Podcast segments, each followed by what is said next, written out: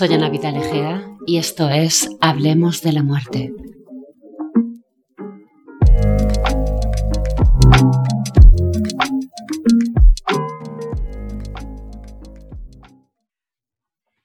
Estamos aquí con Paola Rivera, que es la directora de Al final de la vida desde noviembre del 2019.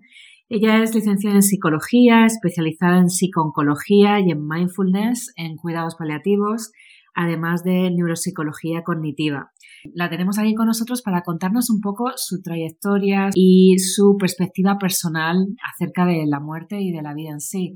Hola Paola, bienvenida. Hola Ana, gracias por la invitación. Háblanos un poco del proyecto que estás dirigiendo de Al final de la vida, para aquellos que no estén familiarizados, porque es uno de los eh, programas más importantes que hay en, en España para, para informar y para, para, dar recursos a todas las personas que se estén enfrentando o bien a su propia enfermedad terminal y momento de la muerte o bien porque tengan que acompañar a alguien a morir. Entonces, eh, si quieres, cuéntanos un poco la misión del proyecto y cuáles son las iniciativas que, que estáis preparando para el 2023. Pues mira, eh, al final de la vida eh, es un proyecto de la Fundación Vivo Sano que nació desde una necesidad, una necesidad de qué hago ahora cuando me tengo que enfrentar a la muerte de un familiar. Entonces, eh, la realidad es que vivimos como si la, muerte no existiese, eh, que vivimos como si los que se fuesen a morir fuesen los demás, pero no nosotros. Y parece que eh, la muerte solamente le llega a las personas mayores. Entonces, en esta base, eh, con lo que hablábamos antes, ¿no? Eh, vivimos totalmente de espaldas a la muerte, pero muchas veces también de espaldas a la vida. Entonces, ¿eso qué, consecuencias tiene? Y es que eh, morimos muy mal, en unas condiciones eh, de soledad, sin tomar decisiones, sin conocer cuáles son los recursos con los que puedo contar eh, y sin saber o sin reflexionar nunca sobre lo que es importante para mí en el final de la vida. Entonces, aquí surge este proyecto en el que primero hemos tenido como objetivo el que a través de la página web se le pueda ofrecer recursos gratuitos a la gente que son descargables, que pueden ver eh, continuamente eh, a través del canal de YouTube. Y la página es www.alfinaldelavida.org. Y eh, entonces era como em, usar esta página como catalizador de recursos, donde cualquier persona de habla hispana pueda eh, acceder a información de diversos profesionales de diversa índole, ¿no? Eh, para niños, para adultos, eh, para pacientes, para familiares, para profesionales incluso. Y em, la idea era esta, ¿no? ¿Dónde, ¿Quién me puede resolver las dudas? Aquí. Encuentro mm, diversos profesionales, enfermeros, médicos, psicólogos, eh, trabajadores sociales. Em, y aquí en, Al final de la vida abordamos la muerte eh, desde el periodo perinatal hasta eh, la muerte por vejez. Entonces puedes encontrar diferente información al respecto. Es una página viva que va creciendo en, estos tres años de proyecto, eh, va mejorando y va a ir eh, mejorándose ¿no? y completándose. Eso por un lado, un recurso como un catalizador, ¿no? Y por otro, eh, generar espacios de reflexión. Entonces, tenemos conferencias mensuales, tenemos dead cafés, tenemos eh, un club de lectura maravilloso, tenemos gente de muchos países de habla hispana, muchos, y se reúnen entre 45 y 50 personas cada seis semanas a hablar de un libro, se lo leen lo trabajan, ya se hace grupo y es, precioso, ¿no? Luego, pues en las conferencias todos son profesionales eh, con experiencia en, el cuidado paliativo y eh, hay también una dinámica, ¿no? De contacto con la gente y se resuelven preguntas ahí. Em, y luego además, eh, ya a nivel de acción comunitaria, hemos desarrollado eh, la red, la primera red española de cuidados paliativos y final de vida. Em, y en esta red lo que hemos querido es em, visibilizar cuáles son todas, porque hay muchas entidades en este país, em, alrededor, ¿no? En torno a los cuidados paliativos y el final de vida. Y entonces eh, hay asociaciones, pues imagínate, eh, que trabajan con ELA o niños con cáncer o en paliativos pediátricos o personas sin hogar o eh, personas que se encargan de voluntariado o eh, equipos de psicólogos que trabajan en duelo, fundaciones, asociaciones, en fin, reunimos, ¿no? No solo la, la parte sociosanitaria, que esa está más visibilizada, sino el unir todas esas entidades. Y pues la idea es, eh, el, resumen, ¿no? El objetivo es eh, poder que entre todos, entre esta red, podamos mejorar eh, esta atención en el final de vida y procurar que en cada zona en que esté esa entidad, las personas no mueran solas. Ese es el objetivo.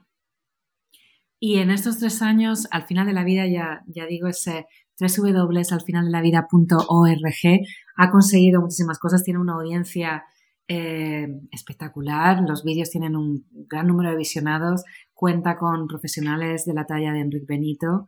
Em, ¿Qué ha sido lo más reconfortante en, esta trayectoria de tres años, Paola? Cuando la gente nos da su feedback, Ana, es impresionante. Mm, como un vídeo aunque sea un vídeo de 7 minutos, 10 minutos, realmente se está llegando, ayudando a, muchas personas en muchas partes a entender un poco más lo que son los cuidados paliativos, lo que es el final de vida. Y es muy enriquecedor. He llegado a 1.500.000 visualizaciones de, de vídeos, que esto para nosotros es, son números muy grandes, ¿no? Y en un tema tan complejo, ¿no? Que no estamos vendiendo un producto, o sea, la gente nos manda mails, eh, hace los comentarios a los vídeos, eh, mucho agradecimiento, ¿no? Gracias al vídeo de Enrique Benito pude acompañar mejor, eh, pude despedirme de una forma, pude afrontar, o sea, estoy en este momento en una enfermedad y he podido afrontar mejor mi final de vida. ¡Wow! Eso realmente le da todo el sentido al trabajo ¿no? que estamos Me gustaría saber de dónde surge ese interés por abordar la muerte. Pues mira, fue hace, hace unos 12 años más o menos. Eh, estaba trabajando en ese momento en neurocirugía y bueno, pues fue mi primer contacto con pacientes que, que ya estaban muy malitos, les hacía seguimiento hasta paliativos y luego pues eh, también coincidió eh, el final de vida de mi abuelo, a quien acompañé hasta el último momento y, posterior. Y creo que eso ahí marcó, ¿no? El, cómo se vive la muerte y cómo se acompaña, ¿no? En general. ¿Y cómo fue el acompañamiento en la muerte de tu abuelo? ¿Tenías algún conocimiento previo o fue más que nada intuitivo? fue totalmente intuitivo. Eh, mi abuelo murió casi a los 100 años y en ese momento fue eh, el darme cuenta que a veces eh, los pacientes se quedan sin voz, pero no por un proceso orgánico, sino porque no se les escucha, no se les pregunta qué necesitan, cómo se les puede ayudar. Y bueno, pues esto, hacer una, buena despedida, eh, arropado, eh, muy querido eh, y muy, muy respetado ¿no? por parte de la familia. Y, bueno, luego ver esto, cómo se vive en algunos casos en los hospitales donde la gente muere sola, sin acompañamiento, sin, cuidados, ¿no? Eh, cercanos. Así que ahí empezó todo esto. Entonces, eso te hizo querer prepararte para poder estar disponible para otras personas que no tenían ese calor o ese, esa familia que los pudiese arropar en los momentos finales.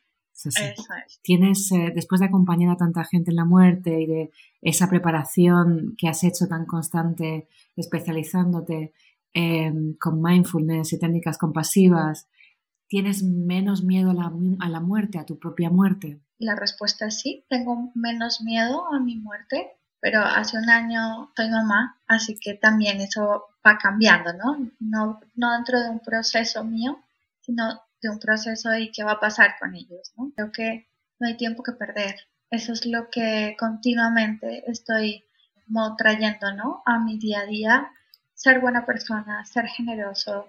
Entonces, bueno, intentar ser lo mejor persona posible, lo más generosa posible, cuidarme mucho, eso también lo he aprendido eh, teniendo presente eh, la muerte, ¿no? Como compañera de vida, autocuidarme, y para todas aquellas personas que tengan que acompañar en estas fechas que ahora se acercan las Navidades a un ser querido que esté muriendo, ¿cuál sería tu recomendación, tu consejo para ayudarlos en esa fase? Tanto la persona que está muriendo o que va a morir como la persona que los está cuidando. Creo que eh, la palabra sería permitirse, el dejarse sentir, ¿no? Eh, para la persona que, que está en su proceso de final de vida, eh, permitirse, bueno, incluso a la familia, ¿no? permitirse tener miedos, eh, tener dudas, tener cualquier emoción, ¿no? Que surja. ¿Qué, recursos recomendarías para estas personas? ¿O qué recursos te han sido útiles a ti en momentos de, miedo a la pérdida o a la incertidumbre? A ver, he leído, eh, he leído mucho, ¿no? De, eh, técnicas contemplativas, ¿no? Frank Ostaseski, John Halifax, Pema Chodron, son referentes, ¿no? Eh, en cuanto a lo contemplativo. Luego también, eh, pues escuchar a, Enrique Benito o, escuchar a Eduardo Bruera o escuchar a Rafael Mota, ¿no? Hablar de lo que son los cuidados paliativos, lo que es la espiritualidad, eh, bueno, pues también te, abre un marco, ¿no? Yo creo que la, herramienta o el recurso eh, eres tú, eres tú, la persona que acompaña, ¿no? Entonces, por eso antes hablaba sobre el autocuidado, porque en la medida en que tú eh, tienes resueltos tus miedos, tus, ¿no? Todos tus fantasmas y todas las cosas que todos tenemos, en esa medida es que tú vas a poder estar frente a otro sin, eso que es tuyo y simplemente estando en presencia para la otra persona. Lo importante es que lo hagas desde una intención genuina de ayudar. Eh, para mí, durante la práctica clínica, o sea, mientras veo a un paciente, mientras estoy en pie de cama, eh, pues técnicas tan sutiles como conectar con mi respiración, conectar con las emociones eh, que tengo dentro, eh, darme cuenta cuando estoy dejándome influir por, por lo que estoy percibiendo de fuera, esa autoconciencia me permite volver al centro, ¿no?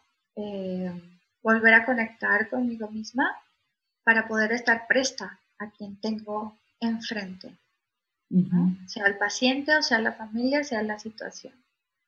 Eh, y, poder aprender a sostener ese, ser capaz, ¿no? De sostener ese sufrimiento que estoy, que estoy percibiendo. Por ejemplo, a mí me ha ocurrido en alguna ocasión eh, cuando estaba acompañando a alguien que estaba muriendo y que ya no puede comunicarse verbalmente, que sostienen la mirada. Y es una mirada muy fuerte. Eh, es una mirada muy fuerte y que, que te exige que estés muy fuerte emocionalmente para, para, pues eso, para sostenerla, para mantenerla. ¿Qué recomiendas en esos casos para que no te sobrecargue o para poder estar, pues eso, eh, sosteniendo o equilibrando esa persona y devolviéndole amor, pese a que la, a la mirada esté cargada de, de mucho dolor o de mucho miedo? Si me quedo en una interpretación personal, sin devolverle a la otra persona lo que yo estoy interpretando, puede que me esté equivocando. Entonces, en la medida en que yo eh, eso que recibo lo verbalizo y lo hago verdad, lo pongo sobre la mesa, en esa conexión, aunque sea visual, en esa comunicación visual, puede que tú puedas o que la otra persona te pueda guiar si eso no es lo que estoy sintiendo o si es. Y entonces ahí tú puedes darte cuenta si ese camino que estás llevando es el correcto o no. O sea que tu consejo es no dar nada por sentado y seguir manteniendo una conversación aunque la persona no pueda hablar. Seguir tratando de comunicarse con esa persona antes de sacar conclusiones. Claro, claro, eso, eso totalmente. Y eh, si no hay posibilidad de conectar, o sea, de, que tú puedas interpretar, ¿no? Con sus gestos o sus respuestas, em, sí que tú puedes transmitirle esa compañía y esa presencia tuya.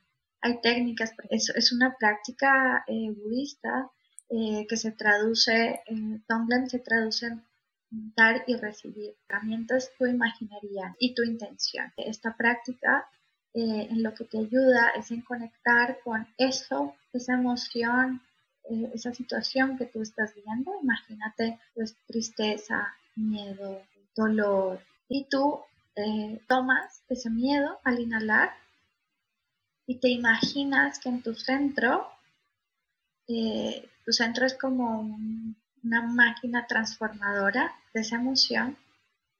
Entonces ese miedo con tu luz, eh, con tu compasión, con tu amor, la transformas en algo que tú quieras devolver.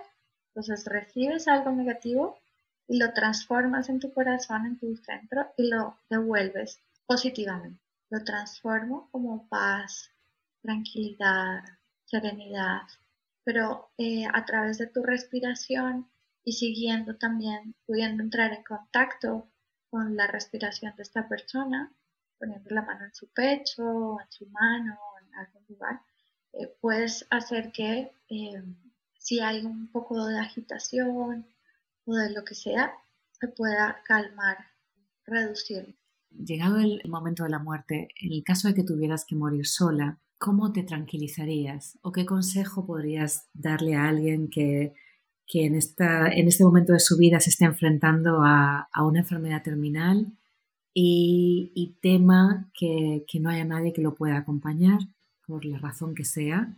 ¿Qué consejo le darías para que no, no temiera ese momento? Algo que me ayuda es pensar en la idea, no, no soy solo mi cuerpo y que hay algo que es superior a mí y que hago parte de ese todo. Entonces en realidad no estoy sola. Este cuerpo es mi carcasa solamente, pero yo soy mucho más que, este cuerpo. No somos individuos, sino que formamos parte de un todo. Eso es. Pues gracias de parte de, todo el mundo al, que estáis ayudando.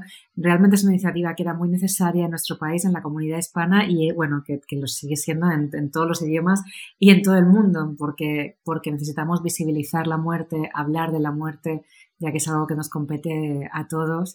Así que muchas gracias por un trabajo tan, tan, tan necesario, tan esencial y, y por crear comunidad y hacer ver a todos los oyentes que nadie está solo, ¿no? que formamos, como hemos dicho antes, parte de ese todo, que no solo somos un cuerpo, que todos sufrimos el mismo destino y que todos estamos aquí para acompañarnos y para ayudarnos. Sí, Ana, creo que esta idea es clave. No te tienes que ir a otro país eh, donde tienes una realidad económica diferente. Es que muy cerquita de ti puedes tener a alguien que necesita ese acompañamiento que está solo, que tiene dificultades, aprovechar la vida, de no perder el tiempo, interesarte por el otro y cuidar, cuidar en la comunidad. Pues muchas gracias por este mensaje, Paola, y seguimos en contacto. Y a todos los oyentes, repetimos, eh, podéis recurrir a www.alfinaldelavida.org y podéis tener acceso pues, a todo tipo de recursos, recomendaciones, talleres, charlas, entrevistas que os van a resultar muy útiles eh, para acompañar o para enfrentaros a vuestra propia muerte que nos va a tocar a todos en algún momento. Muchas gracias, Ana. Abrazos a todos.